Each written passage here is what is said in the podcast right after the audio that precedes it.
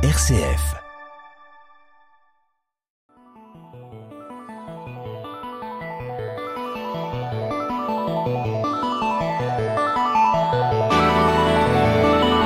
Couper les pixels en quatre. Le podcast qui décortique le jeu vidéo.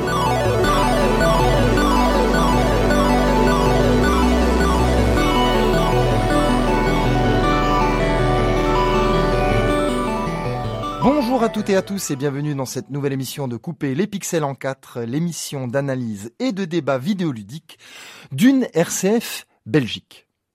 Alors aujourd'hui, nous allons euh, inaugurer le pendant débat de cette émission. C'est la première fois que ce sera le cas. Je reçois trois invités, deux chroniqueurs récurrents de cette émission, plus un invité surprise, pour disserter, pour débattre autour d'une question. Cette question est celle-ci. La pratique quotidienne des jeux vidéo est-elle compatible avec une vie chrétienne? Alors, euh, grande question, euh, pas très importante comme ça de prime abord, mais qui, mérite selon moi d'être creusée et qui mérite aussi d'être détaillée ici, maintenant, avant de lancer les discussions. Qu'entend-on par euh, vie chrétienne dans un premier temps? Est-ce que c'est la pratique de rites chrétiens, aller à la messe le dimanche, faire sa prière, être en connexion comme ça avec Dieu dans les moments euh, les plus importants de la vie et dans la quotidienneté même Ou est-ce simplement une philosophie, un état d'esprit, un respect d'une certaine forme de morale, de l'héritage judéo-chrétien? C'est ce que nous allons déjà essayer de déterminer ici. Et la pratique quotidienne des jeux vidéo, c'est donc vraiment euh, le jeu régulier. Ce n'est pas jouer tous les mois, non, non, c'est une pratique quotidienne et active des jeux vidéo. Alors pour traiter cette question, j'ai donc euh, trois invités. Tout d'abord Laurent Verporten. Laurent Verporten, bonjour. Bonjour Jean-Marc. Laurent Verporten, vous êtes euh, journaliste et philosophe. Vous présentez notamment sur RCF Liège l'émission Cinéma qui décortique le cinéma chrétien, l'œil de Dieu. J'ai comme deuxième invité Aaron Lancel. Aaron Lancel, bonjour. Bien, bonjour Jean-Marc, j'ai envie de vous dire que un petit peu comme euh, l'Arc de Triomphe, je ne sais pas si vous l'avez vu récemment. Si, si. Ben, je suis très emballé d'être ici, vraiment très très emballé. Merci Aaron. Voilà, et, et, et j'espère que nous pourrons aujourd'hui écrire peut-être le premier évangile des jeux vidéo. Ah ben voilà, l'idée est lancée. Aaron, je rappelle que vous êtes chroniqueur dans cette émission, vous êtes chroniqueur jeux vidéo et un grand collectionneur dans le domaine. Je reçois également comme dernier invité Arnaud Yavel. Arnaud Yavel, bonjour. Bien le bonjour. Arnaud Yavel, je rappelle que vous êtes développeur indépendant et que vous êtes également chroniqueur sur une page Facebook qui s'appelle Le Bourbier Indé. Avant d'entrer dans le vif du sujet, faisons un tour de table de la question, selon vous, chers invités, une vie chrétienne est compatible avec la pratique régulière du jeu vidéo? Aaron Lancel. Alors moi, mon, mon avis, c'est oui, hein, effectivement, euh, mais je crois que c'est pas un oui cuisant comme ça. Il faut, il faut apporter certaines nuances qui, qui convient d'établir et euh, vraiment de, de, détailler ici ce soir par rapport à différentes euh, problématiques. Alors donc oui, pour vous, Aaron Lancel. Arnaud Yavel. Alors moi, ce serait un oui, mais un oui cuisant cette fois-ci. Ah oui. Oui, ça sera peut-être une petite différence avec euh, mon camarade en face de moi, mais on discutera, on verra un peu les arguments euh, de mes compères. Euh, pour l'instant, je reste sur cette position. Pour moi, c'est oui, et je, vois, je ne vois pas de raison objective même de euh, De dire non. de, de disserter euh, sur le sujet. Très bien. Donc deux oui, Laurent Verporten. Bah, Pour euh, mettre de la contradiction, je dirais plutôt non. Ah. Mais si je dis non, c'est parce que je prends au sérieux, vous avez dit, la pratique régulière. Bien sûr. Hein Euh, J'ai été euh, joueur de jeux vidéo euh, il y a de ça très longtemps.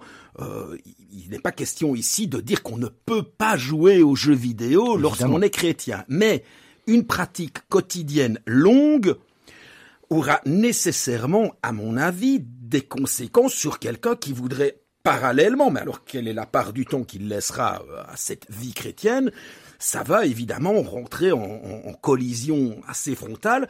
Ça, c'est juste au niveau de la gestion du temps, parce qu'après, on va parler de la question des valeurs, des jeux vidéo, bien etc. sûr, bien sûr. Mais donc, a priori, plutôt non, si c'est très régulier. Mais voilà, donc les hostilités sont lancées, très bien, nous avons les positions de chacun. Je vais rebondir, Laurent, sur ce que vous venez de dire, la question du temps. C'est vrai qu'il faut préciser, quand je parle ici dans le débat de euh, pratiques régulières, c'est de pratiques quotidiennes, c'est-à-dire plusieurs heures tous les jours. Là, à ce moment-là, effectivement, il y a quelque chose à creuser à ce niveau-là. Additionnons à cela la violence, qui est quand même une forme, on va dire, de polémique qui entoure le domaine et qui est, euh, si vous voulez, euh, voilà, centrale dans cette question. On va également se poser la question de la morale, ce qu'envoient en termes de morale certains jeux, et alors on finira par l'addiction. Alors des thématiques assez sombres qui sont reliées au médium, mais qui sont, si vous voulez, voilà, euh, tout le, le, sel du débat euh, que nous avons ce soir.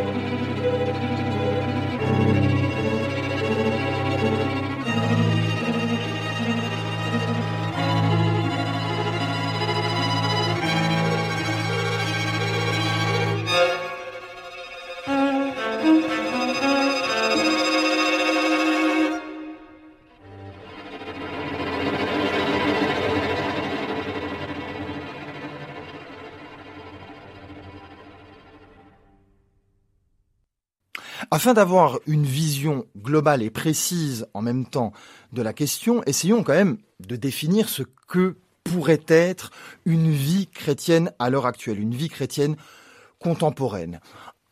Est-ce que vous avez une idée sur la question? Bah Oui, j'ai une idée, mais bon, vous pourriez faire une émission euh, qui dure toute une année là-dessus, hein, évidemment. Bon, donc euh, résumer. Si on synthétisait. Ouais, donc synthétiser. Pour moi, globalement, c'est peut-être un peu euh, académique ce que je vais dire, mais euh, une foi chrétienne, ça se résume en deux choses. Ça se résume en la foi et euh, les actes, hein, essentiellement.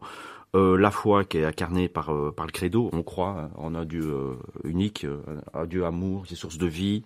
Ça. et en la bonne nouvelle, c'est-à-dire la, la, rédemption possible de l'humanité. la rédemption possible de l'humanité, euh, après la résurrection du Christ.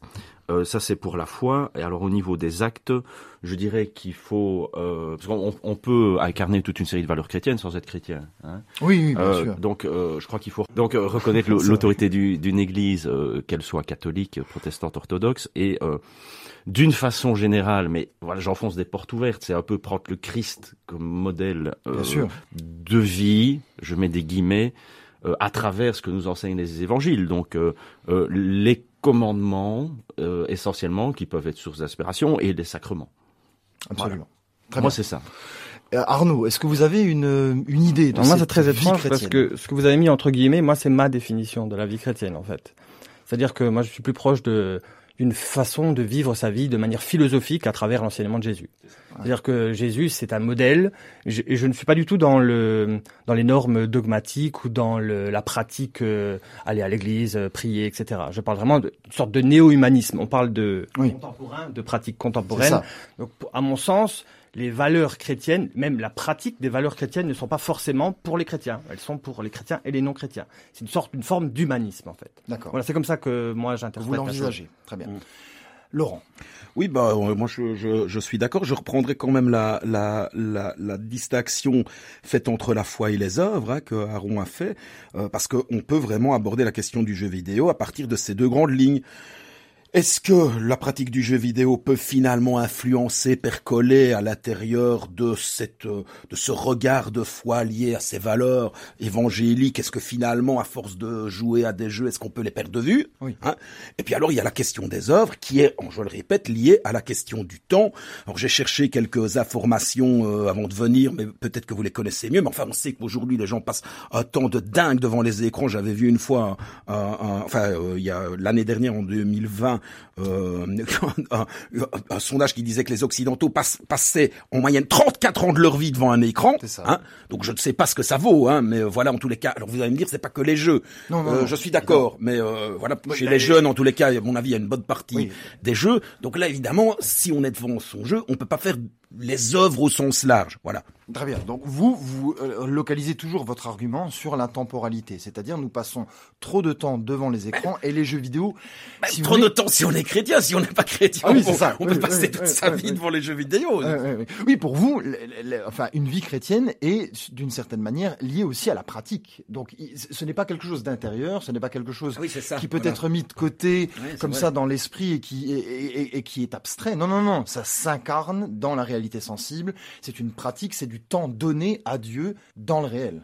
Oui, je pense. Je pense que si euh, euh, quelqu'un venait trouver un, un, prêtre ou un évêque et lui disait « Je crois très fort en Jésus, j'ai une foi euh, terrible, etc. Mais je passe deux tiers de mes journées devant des jeux vidéo », il ne se ferait pas engueuler, bien sûr. Mais on sent bien qu'il y aurait quelque chose qui manquerait. Enfin, à mon avis, oui, oui, oui. Le, le, le, curé ou le prêtre ou simplement le chrétien, le catholique qui l'entendrait lui dirait « Mais oui, qu'il ne manque pas un peu quelque chose. Quoi. Il y a un côté très, un peu un peu autistique et et et et, et gothique ouais, euh, ah, oui. dans la oui, pratique oui, du jeu vidéo. Peut-être. Alors peut-être pas parce qu'on peut le faire aussi en réseau. Donc euh, voilà. je ne sais pas.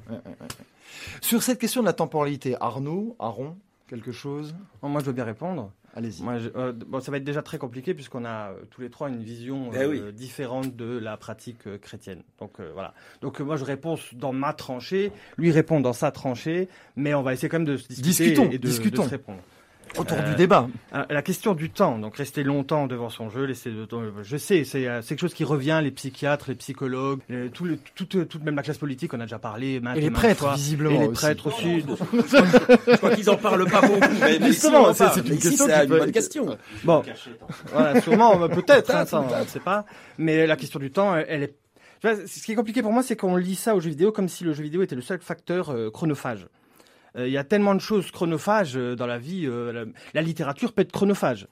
Et pourtant, au niveau de la cotation, elle est beaucoup mieux, beaucoup plus cotée que. La, que Mais c'est une erreur parce que, parce que c'est la, la, même problématique. Moi, je suis d'accord avec toi. Ah, je, suis complètement d'accord avec toi. là-dessus. C'est le côté chronophage, mais tout ce qui est trop chronophage, fatalement, on peut pas faire autre chose en le faisant. Donc, Quelle que soit la nature même si la, littérature est mis au côté, t'as raison. Oui, j'ai dit la littérature, je pourrais dire le cinéma, je pourrais dire tout un tas de choses, tout, est, culturel. Bon, ça c'est une première chose. Mais donc on n'est pas totalement en désaccord. Bouffer des séries toute la journée, voilà, c'est la même chose. Bon, ok. Donc c'est pas forcément la faute aux jeux vidéo. Non, non. Euh, ensuite, il faut savoir ce qui, à l'intérieur du jeu vidéo, provoque ce côté chronophage. Donc il y a des jeux qui sont des véritables casinos, c'est comme ça que moi je les appelle. C'est-à-dire que c'est des jeux qui incitent à recommencer des tâches en boucle. C'est ce qui s'est passé euh, une grande période des années 2000 sur des jeux qu'on appelait MMORPG. C'est ça. Donc où les joueurs jeunes, euh, les trentenaires d'aujourd'hui s'en souviennent, donc les trentenaires qui nous écoutent, je les salue, euh, branchaient des heures et des heures, des nuits entières à ne pas dormir. Euh, et là, donc sur ce sujet-là, à, à, propos de ça, je suis d'accord. Là, mais, là on, on, va parler mais, également de la thématique de l'addiction. Oui, oui, voilà, de l'addiction justement. Mais, mais, mais, mais, il y a un mais quand même il faut pas mettre de côté la responsabilité individuelle des gens. On n'est pas des machines, on est des êtres pensants avec un libre arbitre, et donc à un moment donné, quelqu'un qui se drogue, quelqu'un qui euh, est de, complètement addict à, je ne sais pas moi, euh, à, voilà, aux, séries, voilà, oui. au, euh, addict au travail, addict à quoi que ce soit, la responsabilité n'est pas, d'ailleurs elle n'est quasiment pas euh, celle du média euh, qui, que la personne utilise. Donc on peut pas dire le jeu vidéo c'est chronophage. Non, c'est les personnes qui utilisent le jeu vidéo qui ont une mauvaise hygiène de vie. Mmh. Alors ça c'est une deuxième chose. Alors je, je vous vois acquiescer, donc apparemment on est même d'accord. Ah oui, je, je, je, suis, moi je suis tout à fait d'accord.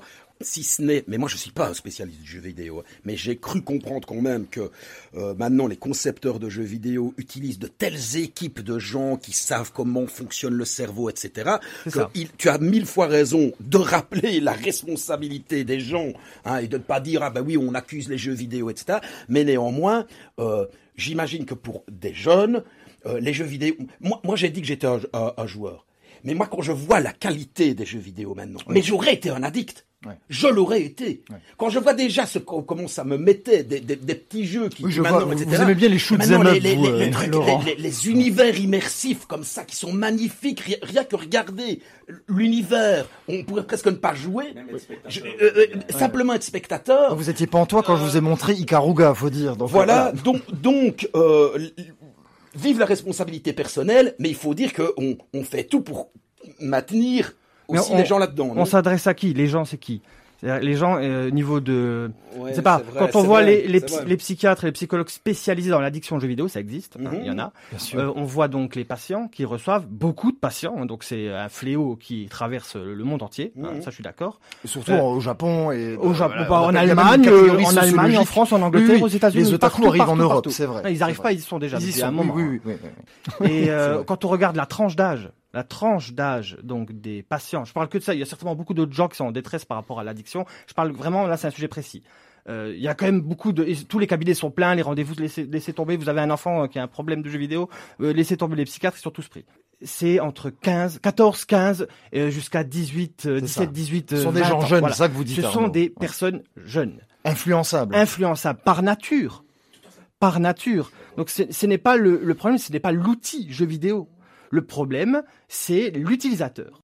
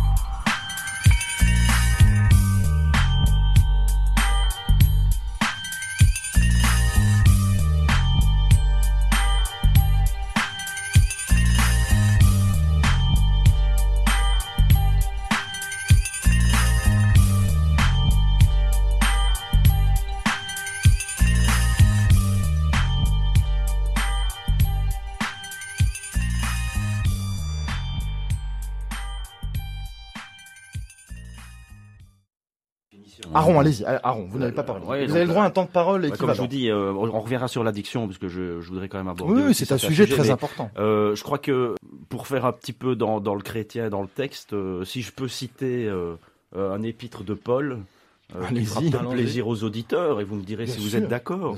Je, je, citerai aussi le pape François. Ah, bah, tant qu'on y est. Là, hein, donc, euh, c'est l'épître de Paul aux Colossiens. Hein, c'est le chapitre 3, verset 5. Voyez, je suis précis. Oui, très. Hein, donc, comme d'habitude.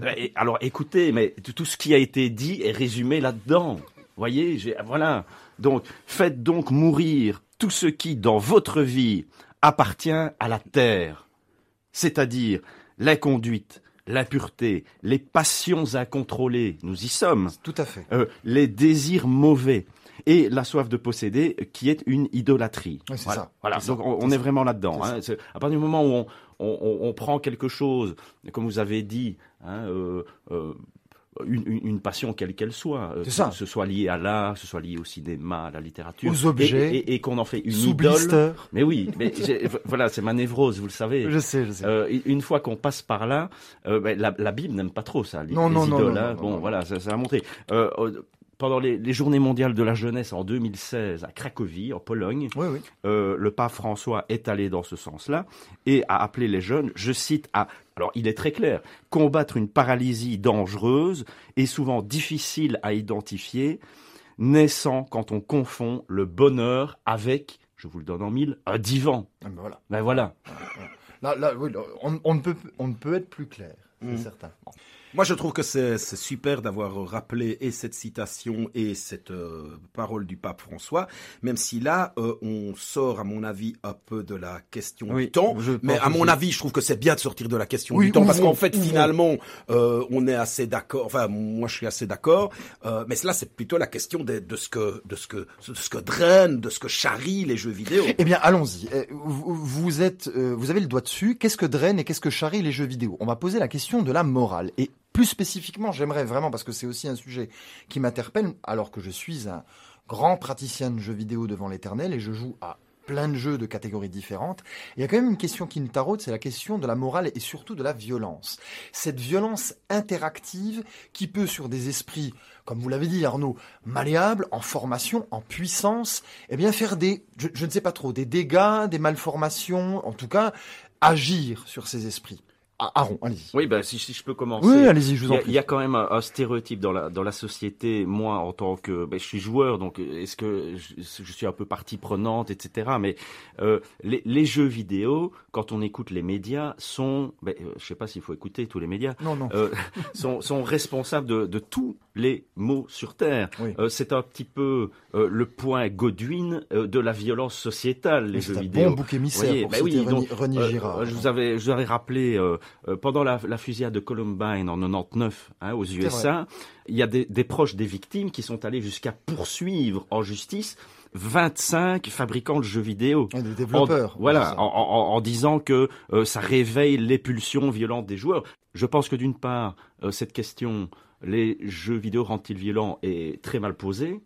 Deuxièmement, il faudrait la reposer autrement, mais en plus, avec quelques arguments, elle s'efface tout de suite. Cette question, ce serait quels jeux vidéo sont susceptibles peut-être d'exacerber ah. la violence chez un individu? Donc là, Aaron, vous émettez une distinction entre différents types ou différentes sortes de jeux vidéo bah, Bien entendu. Alors, euh, quelles sont-elles ces distinctions selon vous? Où est-ce qu'elles se situent?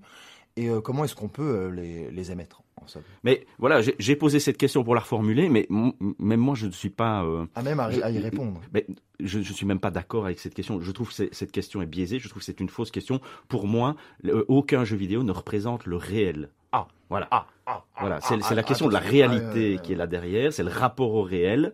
Voilà. Vous pensez que nous ne sommes pas, à l'heure actuelle, avec euh, les euh, jeux vidéo euh, virtuels avec euh, la qualité graphique grandissante, les moteurs, etc., physiques, les moteurs graphiques ultra performants de, notre époque contemporaine, nous ne sommes toujours pas à même de représenter le réel de façon à ce qu'il puisse leurrer et influencer des gens. Pour moi, aucun jeu vidéo n'est réaliste, dans le sens où ce sont plutôt euh, des algorithmes qui retranscrivent une partie du réel. Donc le, côté immersif, pour moi, va améliorer peut-être ce, ce, rapport qu'on peut avoir avec une forme de réalité.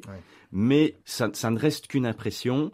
Et si je tue une prostituée RGTA, je ne suis pas dans le réel. Voilà, donc vous avez, oui, pour vous, mais la question qui pourrait se poser, c'est est-ce que quelqu'un d'influençable et de non formé psychiquement, euh, est-ce que lui arrive à faire cette distinction? C'est là aussi le problème, et c'est même pas une- un problème chrétien, c'est un, problème moral Maintenant, vous, sa- vous savez, général. Vous savez, aux, aux USA, en fait, il y a eu peu d'études hein, sur, euh, Oui, sur, sur- sur cette influence. Et en fait, aux USA, c'est le seul endroit où il y a eu des études un peu sérieuses, mais qui le sont quand même pas vraiment. Dû aux, tueries de masse qui, Oui, qui, ont tenté d'être reliées à la pratique des jeux vidéo. Oui, oui, c'est ça. Donc, il n'y a, pas vraiment d'études avec une méthodologie euh, fiable sur un échantillon euh, vraiment fiable. Il n'y a pas vraiment d'études qui, qui amènent à une conclusion entre jeu violent conduit à un comportement violent. Ah même au contraire, de- depuis l'apparition de certains jeux, même à caractère violent, dans les années 90, les chiffres de la criminalité ont tendance à baisser Ah oui, aux ah États-Unis. Donc, Est-ce Euh, qu'on peut faire le lien? Est-ce que c'est C'est une corrélation un peu houleuse. hein. c'est une On- corrélation peut-être. houleuse, Rien mais- ne prouve qu'il y a corrélation entre les deux. Bien sûr. bien Arnaud, sûr. sur cette question. C'est ce que je vous dis, c'est c'est très Bah. difficile, mais voilà, les, les chiffres n'augmentent pas non plus Ouais. euh, dans l'autre sens euh, parce qu'il y a des jeux violents. Ce que vous êtes en train de nous dire, Aaron, c'est que au niveau chiffres, on est incapable de dire si les jeux vidéo rendent violents ou non. C'est ça. En fait, on peut, on peut dire les deux. Voilà, c'est ça. Euh, Il y a, Donc- il y a donc des études qui, qui montrent les deux. Arnaud, sur cette question Bah, de la, la, violence. la- la question c'était quel genre de jeu, quel Oui. type de jeu, parce que vous êtes un peu allé, Allez-y, allez-y. vous avez autour pour retourner au milieu, mais euh, Candy Crush ou GTA C'est ça. Ah, oui, c'est ça, la question. C'est exactement ça. Arnaud. Mais, c'est compliqué. Soit je rentre dans votre petit jeu et je fais le listing de quel type de jeu vidéo euh, est violent, quel type de gameplay euh, pousse à la violence, etc. Mais euh, pff, on va tourner en rond, ça va être, euh, on va faire une liste et ça n'a aucun intérêt. Moi, je vais plutôt prendre la question de façon plus générale Oui. Et revenir un peu à peu ce qu'on a dit avant, c'est-à-dire que bon, quel type de jeu vidéo pourrait rendre euh, les gens violents? Potentiellement. Quel type de médias? Pourrait rendre euh, les gens plus violents Ah oui. Est-ce que euh, le- la violence au cinéma, euh, c'est la même chose que la violence dans un jeu vidéo? Est-ce que le fait que ça soit vidéoludique, c'est-à-dire qu'il y a un gameplay et qu'on participe à l'action, rajoute quelque chose que le cinéma ne donne pas? Parce que le cinéma, il impose quelque chose, et un récit qu'on doit suivre du début à la fin sans pause, on peut pas faire pause. On peut citer également à la sortie de Dark Knight Rises, il y a donc un, un spectateur déguisé en Joker qui a tué tout le monde dans une salle et il a été incité Oui, oui, par de le nombreuses tueries avec de le film Matrix. Enfin, la liste est aussi, on va encore faire des listes. Bien sûr. Mais voilà. oui, les euh, tueurs de Columbine avaient vu Matrix. Même chose, même la chose avec la littérature. Euh, Est-ce qu'on a envie de tuer John Lennon quand on lit euh, le fameux roman dont tout le monde connaît le nom? C'est ça. Euh, Est-ce qu'on a envie de, de violence quand on voit des, des, des grandes toiles euh, Du Caravage, Voilà, euh, c'est voilà. ça. Voilà. Bon, bref. Donc cette question-là, elle est, elle est, elle est dominante. La différence, il faudrait voir en fait le rapport qu'on a à travers donc ce que moi j'appelle l'âme du jeu vidéo, le gameplay. Oui, c'est ça. Donc, Ouais. il faut rappeler qu'un jeu vidéo, à la base, c'est pas juste une œuvre qui se déguste comme on déguste des chips. C'est-à-dire qu'elle pousse à une interaction plus euh, euh, viscérale, plus directe que juste observer ou juste écouter. On est acteur. La main bouge. C'est un outil, le vidéo. Il y a une interface qui est la manette, le casque ou le clavier, ça dépend comment vous jouez, qui fait que maintenant euh, vous êtes euh, greffé. Euh, vraiment greffé par un câble, un comme un cordon ombilical, à la machine et au programme. C'est intéressant ce que vous dites. Est-ce que vous pensez que justement cette distinction dans le média, c'est le seul média interactif, le jeu vidéo, Bah, C'est ce qui fait un art particulier. Le jeu vidéo, c'est un Oui. art très particulier. et surtout est-ce qu'il peut la inciter à la violence à terme selon vous? Alors voilà la question, la bonne Ah question oui, bah, c'est la grande question. Est-ce que le fait d'être en interaction directement, d'avoir les mains dans le cambouis, en fait, pour dire euh, crûment les choses, est-ce que ça, ça pousse à la Ça violence peut émettre une confusion entre le réel, ce que, ce euh, réfute. hein. En, en fait, il y a pas mal de, il y a pas mal de chercheurs qui pensent que le jeu vidéo violent Oui. a plutôt l'effet inverse, c'est plutôt un Oui. effet défouloir. C'est vrai. C'est-à-dire que cet effet défouloir, qui va en quelque sorte peut-être améliorer l'estime de soi, parce que à vous y reprendre 10 fois, 20 fois pour euh, effectuer une mission, il y a une forme de peut-être de, De vous retirer, gratification. voilà, de gratification, c'est ça. Euh, Vous pouvez aussi avoir, euh, euh, on l'a soulevé tout à l'heure, le lien avec les autres. Oui, juste. Hein, au niveau des jeux vidéo et vous pouvez toujours en retirer quelque chose. Je, je pense à, à- à certains jeux qui existent, mais aussi des jeux typiquement chrétiens qui ont été à l'i- à l'initiative de, de groupes Facebook avec, là on, on va vraiment dans une catégorie, avec des invitations à la prière commune et des choses ça. comme ça. Oui, ça existe ces choses-là. hein. Donc, Non, là, là, Aaron, ce ne sont pas on les- pas dans le jeu violent. ce- ce hein, bien- pas- voilà, ce n'est pas les jeux Voilà. violents. Maintenant, vous me, vous me faites dire aussi, qu'en me rappelant d'une thèse de Marc-Edouard Nab dans L'homme qui arrête à d'écrire, enfin, le roman parle d'un blogueur qui est développeur de jeux vidéo, qu'il prend sous son aile. Et sa thèse est tout le contraire de celle qu'on est en train de mettre en avant, c'est-à-dire que pour lui, les jeux vidéo violents font effet de catharsis. Ils expurgent les passions et au lieu d'être, au lieu de rendre violent, c'est tout le contraire. C'est un peu comme le bromure, il calme la violence et, il, et, selon lui, c'est dangereux d'une autre manière, si vous voulez, c'est-à-dire qu'il il calme et ils annulent toute volonté de révolte de la population par Bah, les jeux violents. Quand, quand on isole les personnes qui sont passées à l'acte et qui se sont revendiquées d'un jeu ou d'un type de, euh, de jeu pour euh, le massacre ou pour euh, la, les mauvaises actions qu'ils ont commis, on se rend compte qu'ils étaient perturbés. C'était des gens perturbés. Voilà. Et que le jeu vidéo, bah voilà, c'était un catalyseur, mais comme euh, le cinéma aurait pu être un catalyseur ou euh, même un sport peut être un catalyseur.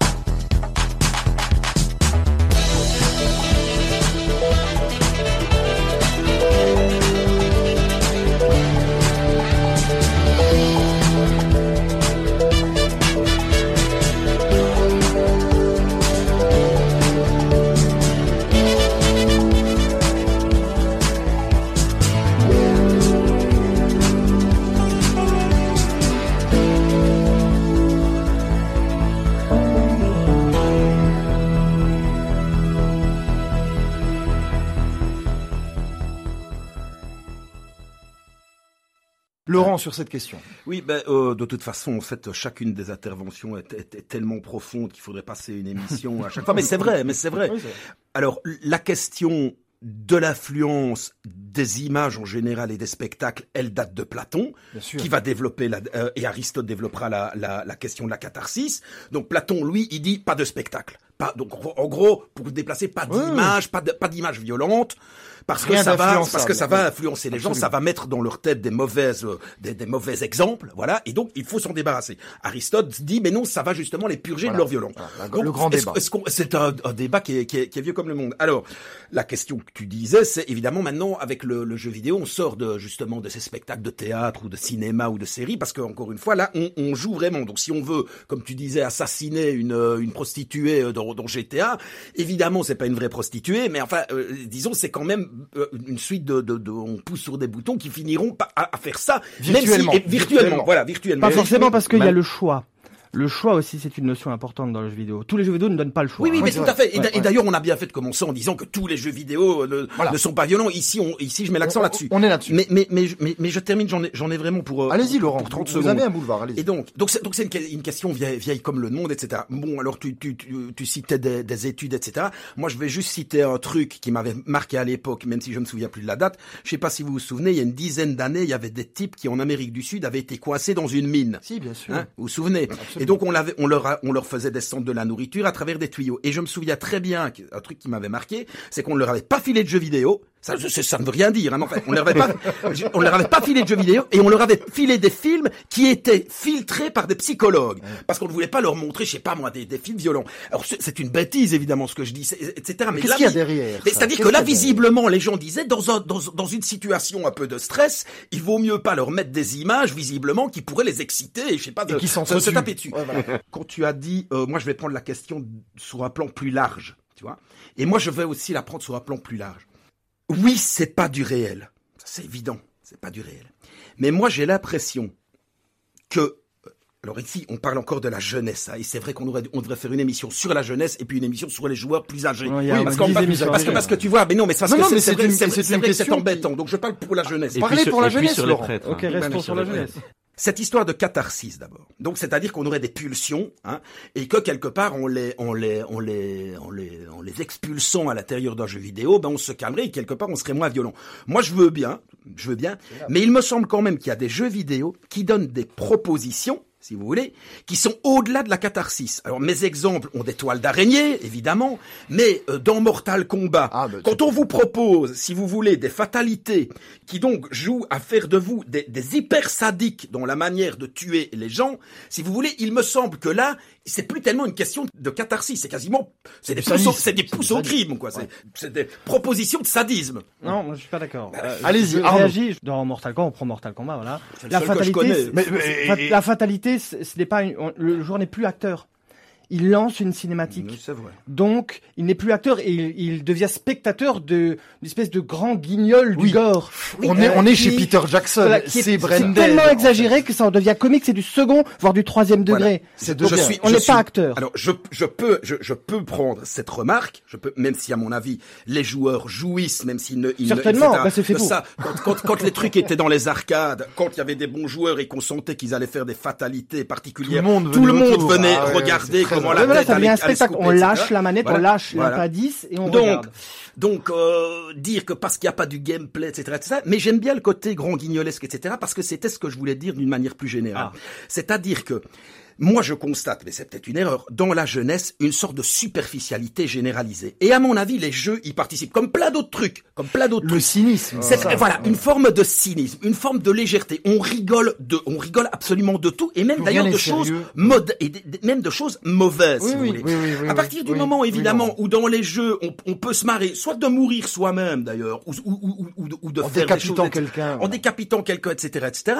Euh, je, je ne dis pas que les gens vont le faire dans le réel, mais ils vont avoir, par rapport justement à, à, à- à la violence, à mon avis, un rapport plus distancié et plus ludique quelque part, qui à mon avis n'est pas terrible et qui n'est pas très chrétien. Ouais, maintenant, je, Ah, voudrais, euh, Aaron. je voudrais revenir euh, euh, terre à terre et, et peut-être aussi pour rassurer les, les auditeurs d'RCF qui entendent tout ça, mais euh, pour, pour les parents aussi, hein, de-. RCF qui voit leur enfant Nous avons des vidéo. auditeurs qui sont des parents. Donc on peut quand même informer aussi sur certaines choses. On espère. Rassure- Ben, on on- espère. on Oui, l'espère. rassurez-les s'il vous plaît. Ben, on, on parlait de la question de la responsabilité tout à l'heure. Il faut pas oublier que les, les jeux vidéo, en tout cas en Europe, sont soumis à la signalétique PEGI. Il y a une norme, exactement. Donc il y a une norme voilà. qui existe. Donc euh, le marché euh, du jeu vidéo strict est vraiment réglementé avec ce système d'évaluation qui va coter l'âge euh, du joueur. Donc en principe, Mortal Kombat pas avant 18 ans, C'est ça, hein, vrai. évidemment. Mais bon, voilà, qu'est-ce qui se passe à 19 ou à 20 Et si ça faute, c'est une question de responsabilité Oui, oui, personnelle. C'est vrai, c'est vrai. On c'est n'est vrai. plus dans le jeu vidéo. C'est vrai, c'est vrai que Mortal Kombat est interdit au moins de 18 ans. Et, et- et donc, je, je- vous avez aussi des indicateurs sur ce qu'on va trouver comme contenu peut-être un peu offensant dans ce jeu Euh, vidéo-là. Est-ce que c'est du langage grossier? Oui, Est-ce que euh, il va y avoir de la drogue?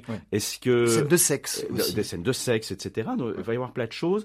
Et, et je pense donc pour, C'est pour, juste, hein. pour les parents, chrétiens ou non, qu'il est essentiel aussi de, de ne pas D'être considérer. attentif, quoi. Mais- oui, oui, de ne pas considérer que le jeu vidéo est une nounou, Oui, c'est ça. hein, et vraiment d'accompagner ces, c'est un monde de bisounours où il n'y a que oui, des, bien sûr, d'accompagner ces gamins, de regarder les signalétiques. Et petite info pour les jeux euh, en dématérialisé, je sais Jean-Marc, euh, Je suis un grand, êtes- un grand amateur. Vous êtes mon contraire à ce niveau-là. Oui, oui. Évidemment, il n'y a pas de signalétique PEGI puisque les stores sont, sont sur plusieurs euh, pays, etc. On peut aller sur euh, peggy.info et là-bas, on tape le voilà, nom du jeu et on voit un petit peu euh, ce qui se cache derrière. Ça, c'est- susceptible de, de rassurer. Le nombre, vous savez, on travaille avec des jeunes. hein, donc le nombre de jeunes qui jouent à des jeux, quand je discute avec eux, auxquels ils ne sont pas censés jouer avant tel âge, est effarant. Ouais, hein. c'est effrayant, c'est Ah ouais. Effectivement. mais là, là, là, vous parlez de la responsabilité des parents. Arnaud. Mais la responsabilité des parents, si on remonte à il y a 50 ans, quand les enfants étaient euh, en trop envahissants, insupportables, on disait allez jouer dehors. On remonte de 20 ans euh, vers le présent et on leur disait on vous met devant un dessin animé. Maintenant, on remonte de 40 ans vers le présent et on dit bon, mets-toi devant ton jeu vidéo, tu peux jouer deux heures et en fait tu laisses jouer 6. Oui. Et maintenant, aujourd'hui, on a une variante avec euh, TikTok et tous les réseaux sociaux qui sont une ça. sorte d'interconnexion avec du jeu vidéo et de, de l'image et du cinéma et du, etc. Oui. Donc euh, les parents aussi doivent se regarder, entre guillemets, je suis désolé pour les parents, hein, dans une glace. C'est-à-dire que euh, les, les, les médias, les médias euh, culturels sont des objets. Un couteau peut on peut tartiner avec un couteau, on peut crever un œil avec un couteau. Ouais. Une toile, ça peut choquer, et c'est bien que ça choque. Et et ça peut aussi euh, rendre joyeux, ça peut aussi questionner. Un jeu vidéo, ça peut rendre joyeux, ça peut questionner. Euh, le, ce n'est qu'un outil. Euh, après, c'est le développeur, les, donc le producteur, euh, le, Le créateur. créateur, les codeurs, les designers et les, tout- toutes les personnes artistiques qui participent à ça, qui sont responsables de ce qu'ils nous délivrent. Ouais. Euh, S'ils nous pondent un GTA où on est dans une ville virtuelle où euh, les possibilités sont, sont On peut assassiner tout le monde. Ouais. on peut assassiner tout le monde avec comme une notion de choix hors, hors euh, histoire principale quand on quand on n'est pas dans un scénario. C'est vrai. Voilà, les gens ne jouent pas au scénario de GTA de toute façon, ils, vont dans la vie tuer des gens, hein, tout le monde le sait. c'est ça qui est. Euh, ils écrasent des gens en voiture, mais ils ont le choix. Moi, quel intérêt de respecter les feux rouges dans GTA. Je pose aussi la question. hein. Dans un jeu avec des de telles possibilités de meurtres, de crimes et de, de méfaits, euh, vous n'allez pas euh, faire vos courses ou vous balader au bord de l'eau avec euh, avec vos enfants. Laurent, est-ce que vous avez quelque chose à répondre En fait, je suis, je suis- franchement, je suis assez d'accord avec euh, tout, tout ce qui est dit. Alors, la question de la responsabilité des parents, elle est, elle est indiscutable. Alors évidemment, euh, la question, c'est la responsabilité de tout le monde, parce que euh, quand on voit qu'on est un petit peu addict à des jeux vidéo ou à plein d'autres choses, euh, même à simplement à son téléphone portable, donc ça veut dire que ça va être la guerre dans toutes les familles, quoi. Et franchement, il faut avoir le courage hein, quand on a des enfants de, c'est, c'est, c'est une guerre quotidienne hein, de leur arracher le truc, etc. Ouais, c'est ça, donc je, je suis d'accord, évidemment, c'est la responsabilité des parents, c'est clair. Mais enfin, je veux dire, c'est, c'est, c'est crevant, quoi. Ce serait quand même vachement plus simple s'il y avait un, un accès moins facile à tout cela. Mais c'est très compliqué à mettre en place, etc., etc. hein. Écoutez, si je peux vous couper, la, la Chine, elle, euh, très récemment. je voulais pas la citer. Ah ben voilà, Ah vous vouliez pas la citer. Vous mettez les pieds dans le plat, allez-y. Mais non, mais bon, euh, début début septembre de, de cette année, euh, la Chine veut protéger ses mineurs, ses enfants mineurs, et donc elle a convoqué, je vais dire, les, les grands responsables des télécommunications, et pour le jeu en ligne, eh bien, Je crois que c'est trois heures semaine. Réduit, oui. a réduit, donc une, une Obligé, interdiction voilà. à trois heures semaine et à une heure par jour le week-end ou euh, les jours fériés. Oui, mais ça, ça Donc- ne vous aura pas échappé que la Chine n'est pas chrétienne.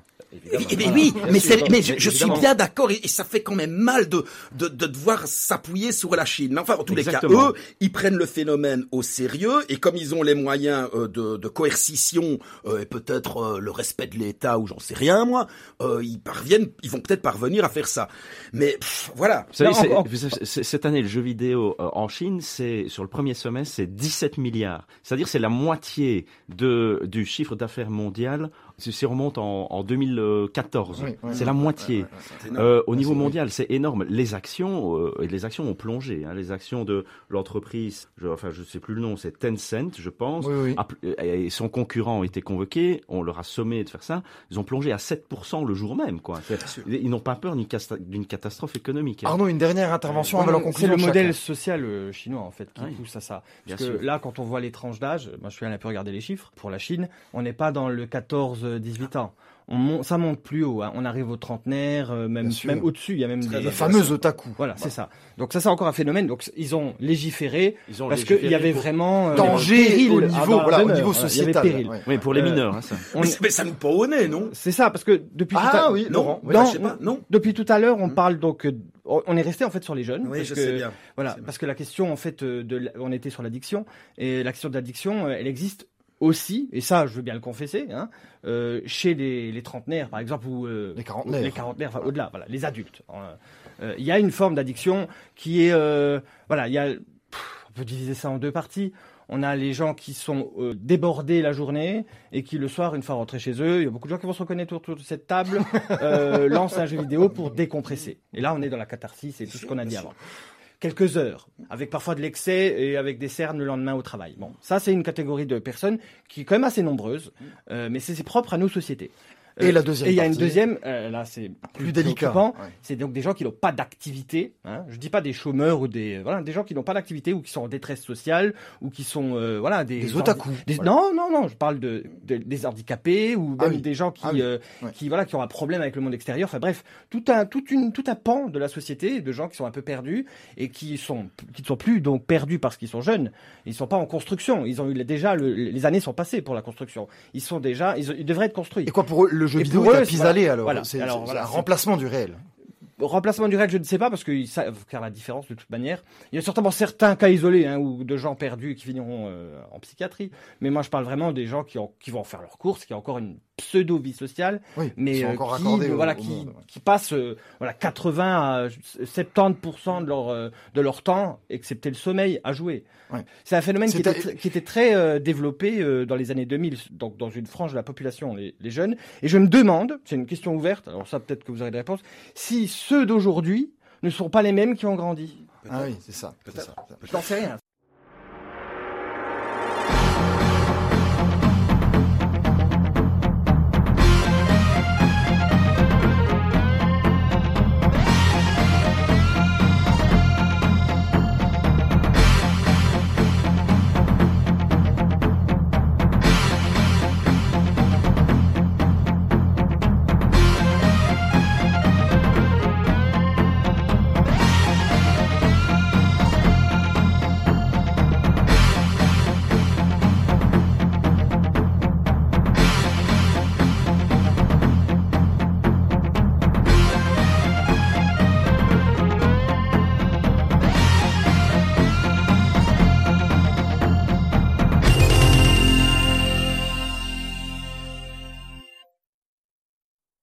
Conclusion, nous arrivons, c'est très intéressant, c'est passionnant, mais nous arrivons déjà à la fin de notre débat au niveau temps. J'aimerais que vous puissiez mettre une petite conclusion par rapport à la question. Je vais commencer par Laurent. Voilà, je vais poser une, je vais faire ma conclusion sous forme d'une question. Je vous en et prie. Peut-être que euh, j'aurai une réponse. hein. Oui. Si on prend, mais encore une fois, je suis pas un spécialiste, mais finalement, quand on va de euh, Mario Bros à des jeux hyper sophistiqués qu'aujourd'hui, hein, ou même peut-être des jeux où il n'y a pas de personnage, où on doit faire des choses, est-ce que finalement, la seule et unique logique sur laquelle roulent les jeux vidéo, ce n'est pas l'instinct de survie? Ouais. Et si c'est l'instinct de survie, c'est pas chrétien. Puisqu'évidemment, on doit pouvoir donner sa vie. Non, c'est pas l'instinct de survie. Arnaud, réponse à la question et conclusion. Le jeu vidéo est, est un cycle. Donc c'est- même un enchaînement de plusieurs cycles, des boucles de gameplay, on appelle ça. Une situation demande une action, une action donne une récompense, la récompense remène à une nouvelle situation qui est similaire et on tourne comme ça. Donc la survie, alors est-ce que la survie c'est ça? Est-ce que la survie c'est une boucle? Ça c'est encore une, on fera une émission là-dessus, mais bon, bref.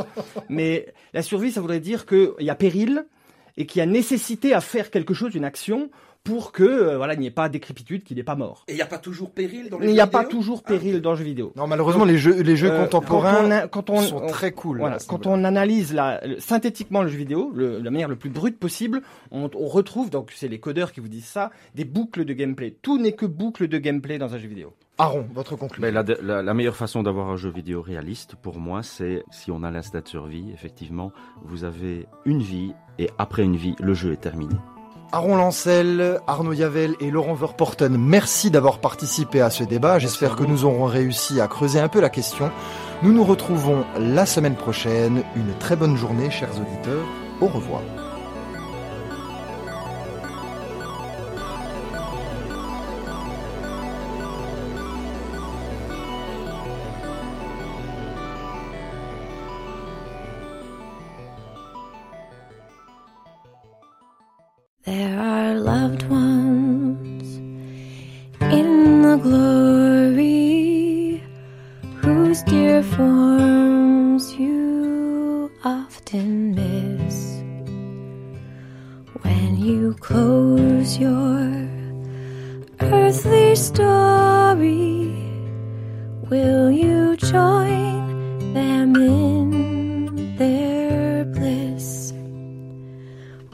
The circle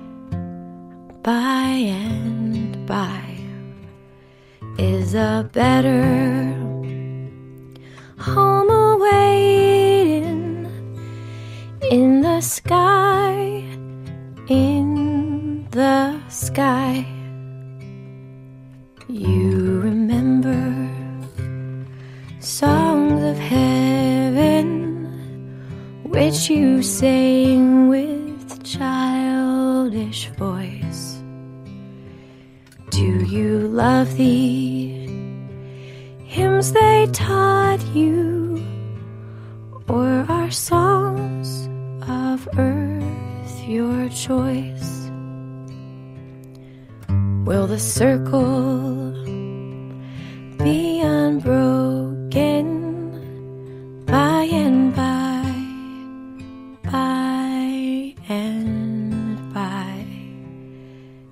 The better